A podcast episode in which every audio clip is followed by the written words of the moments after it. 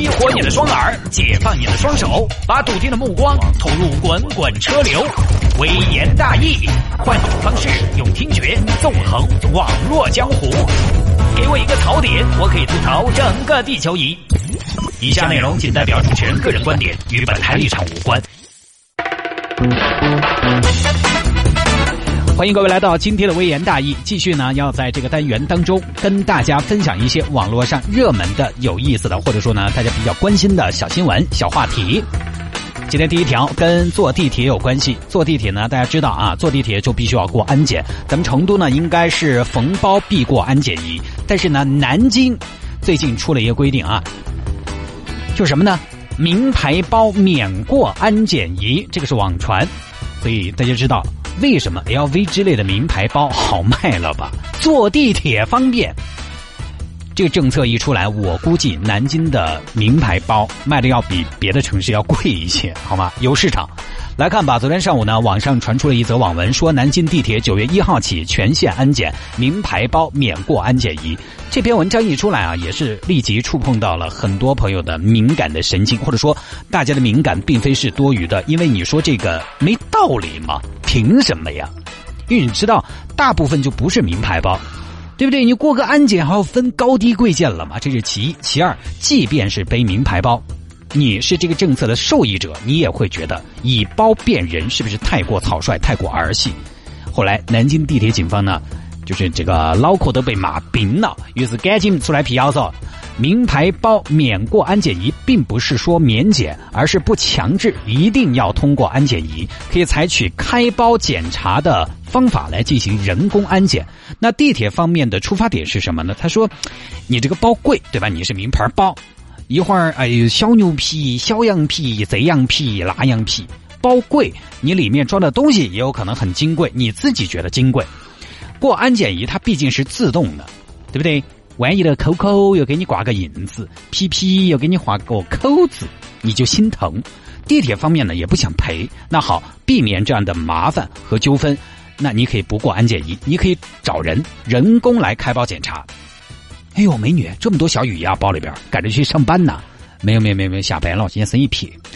所以啊，整个规定看起来其实也就还好了，没有大家想象的那么的敏感啊。其实是一视同仁的，你即便是背一个没有牌子的普通包，你也可以要求不过安检仪，走人工查验通道。其实大家稍微想一下，名牌包不过安检仪，这个操作起来太难了，这个很难执行。首先，你的名牌包的标准是什么？阿迪耐克算不算名牌包？还有，地铁安检人员是不是还要集训品牌常识？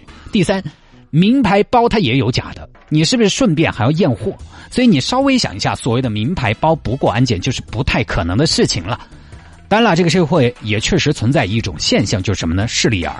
我今天呢，其实聊这个主要是想聊一下每个人心中的一点点的势利的部分。呃，这很不好，但是呢也很正常。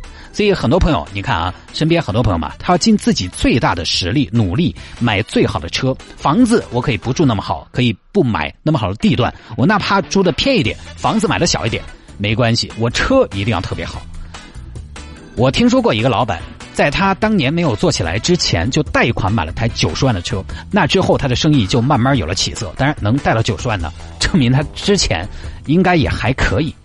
但是贷款买了这台九十万的车之后，他的生意有了非常大的起色，做得风生水起。九十万的车和十万的车，其实你说功能上，呃，它差不了太多，对吧？十万的车能到的地方，九十万也能到；九十万的车能到的，十万的车百分之九十也能到。但是呢，九十万的车给他带来的便利是很多十万的车达不到的。我就举个简单的例子，我们来说安全性。这儿的安全性呢，当然不是说什么碰撞安全之类的，而是说当你在路上遇到纠纷、冲突的时候的安全性。我一直在想，当年的交子立交桥事件，那个男司机打女司机，如果女司机当时开的是豪车，而不是一辆现代的瑞纳，那位男司机还会不会动手？我觉得他可能会想一下。我记得有一次我下班，看到一台玛莎拉蒂右转。他呢被前面直行等红灯的车挡住了。按道法来说，那条道是不是右转专用道的？在不是右转专用道的道上，前面直行的车是可以不让他的。不让是本分，让是情分。结果呢，玛莎拉蒂车主下来对前车一顿骂，前车最后没办法右转让行。这就是所谓的财大气粗。那真的是车子开好点，说话声音他都要大些，底气都要足些。我就在想，前车如果是一台法拉利，是一台兰博基尼，我看你玛莎拉蒂还会不会那么的狂妄？我想至少他会努力的克制自己的情绪，不那么激动。因为对不起，前面那位比你还要吃皮，我不让你怎么了？本来这条道就可以直行啊。如果有一天我要去买辆豪车，那我觉得很大的原因就是因为它会降低你在路上被欺负的可能性。其实这是豪车带来的隐性作用，只不过呢，很多朋友可能没有注意到而已。这个就是我们传说中的什么地位？地位是什么？地位应该是你的社会威望。既然叫威望。那有威望的人肯定没哪个会说，很少有人敢惹你嘛。这个就是社会威望的体现。一个人一个天天遭欺负的人，肯定不能谈威望嘛，对不对？你开个面包车，每天多拉快跑挣点钱，奥拓也掐你一下，奔奔又甩你一盘子，你就觉得没有威望嘛？但你开个劳斯莱斯，周边一公里都没有车，你一下就觉得自己高山仰止了，威望的感觉就出来了。这个其实在哪儿都一样，只不过可能在我们国家呢。呃，是不是稍微严重一些？我看网上有一个视频，是国外的一个停车场，那天好像也是豪车聚会，怎么的？前面全是法拉利啊，每过一辆车，大家都欢呼鼓掌。最后来了一辆思域，旁边全在吁，全全在嘘，嘲讽一样的。全球同此凉热，这是人的特点，都多而不少有点势利眼，而我们多而不少在心里都会有点势利眼。虽然我们当然在台面上，我们都会说我们努力的克制自己，我们不能以一个人的衣服、财富、包、表、车这些身外之物去评价一个人，但是这种评价体系其实本身是有一定的合理性的。就在大家现在爱的越来越深的情况下，这些东西相对是比较直观和简单的，就相当于是一个门槛。你看最近这几年有很多骗局，对吧？在高速公路上，女士开着豪华品牌的轿车借钱。哥哥，哥哥，我车没得油了，钱包包又丢了，给我点钱加油嘛！好多司机都中标了，很多人都觉得你都开几十万的车了，没必要来骗人吧，没必要来行骗吧，这个就是门槛，这个门槛进来了，人的防备心对你他就有所降低。只不过呢，很多朋友没想到，这个车其实也可以租，这个好办。两个人，我举个例子啊，给你开同样的条件做生意，一个呢可能穿得邋里邋遢，一个穿得走正往的。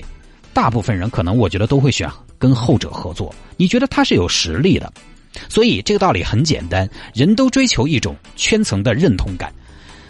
一个生意人为什么他一定要去买一辆奔驰、宝马、奥迪或者其他的豪华车？其实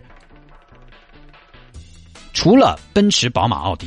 还会有其他的一些豪华品牌，但是他不会买。一呢是，比如说奔驰、宝马、奥迪这些车确实不错；二是我周围人好像都开这个，其他的有钱人都开这个，并且呢这些牌子开出去了，人家认识。开一辆别人都不认识的豪华车没什么意义，开一辆别人都认识的豪华车，周围的人都认识的豪华车，我就达到了圈层认同。现在有很多网文啊，包括很多网友都会讲点什么呢？呃，那个那个大老板低调的故事，日进斗金也是锦衣夜行。比如说扎扎克伯格开飞度的鸡汤嘛，这两年非常流行嘛。这种呢有也非常好，但是这个里面很多是已经有所建树了，不需要了。我的名字、我的产品、我的口碑就是最好的形象。但是大部分人其实没有达到这个水平，所以真的还是需要身外之物来武装自己，证明自己。这个可能就是品牌奢侈品给大家的一种诱惑，这是他们的。竞争力所在，你不得不说你穿的好一点，踩的遥远一点，进别人小区真的有的时候都好进一点。穿骗了个又是登记又是查身份证的，你也不得不承认，我们对衣着光鲜亮丽的人会少一些防备心。所以啊，我觉得我们一定要直面人性中的这些弱点和规律，要改正错误。你首先要干嘛？首先要承认错误，你都不承认。像我有时候啊，跟不同阶层的人打交道，我就会反思：你是不是对不同的人在态度上一视同仁了？你是不是对弱势群体比较的没有耐心？而对你比较，而对比你强的人，你会更加的宽容。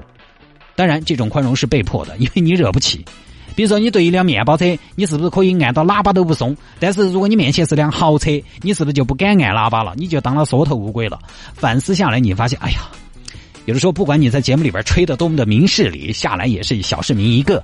所以我察觉到自己的阴暗面之后，我就会去纠正这种心态，尽量的做到尽量的做到一视同仁。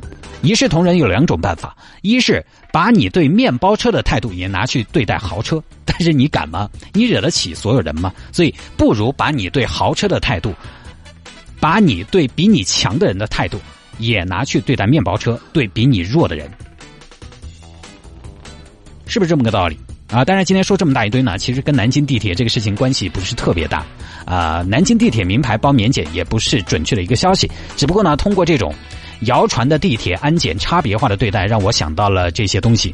我觉得人类历史这么多年，法律上的人人平等，勉强呢在很多国家是实现了，但是根植于我们心中的一种不平等，其实多而不少，还是会存在的。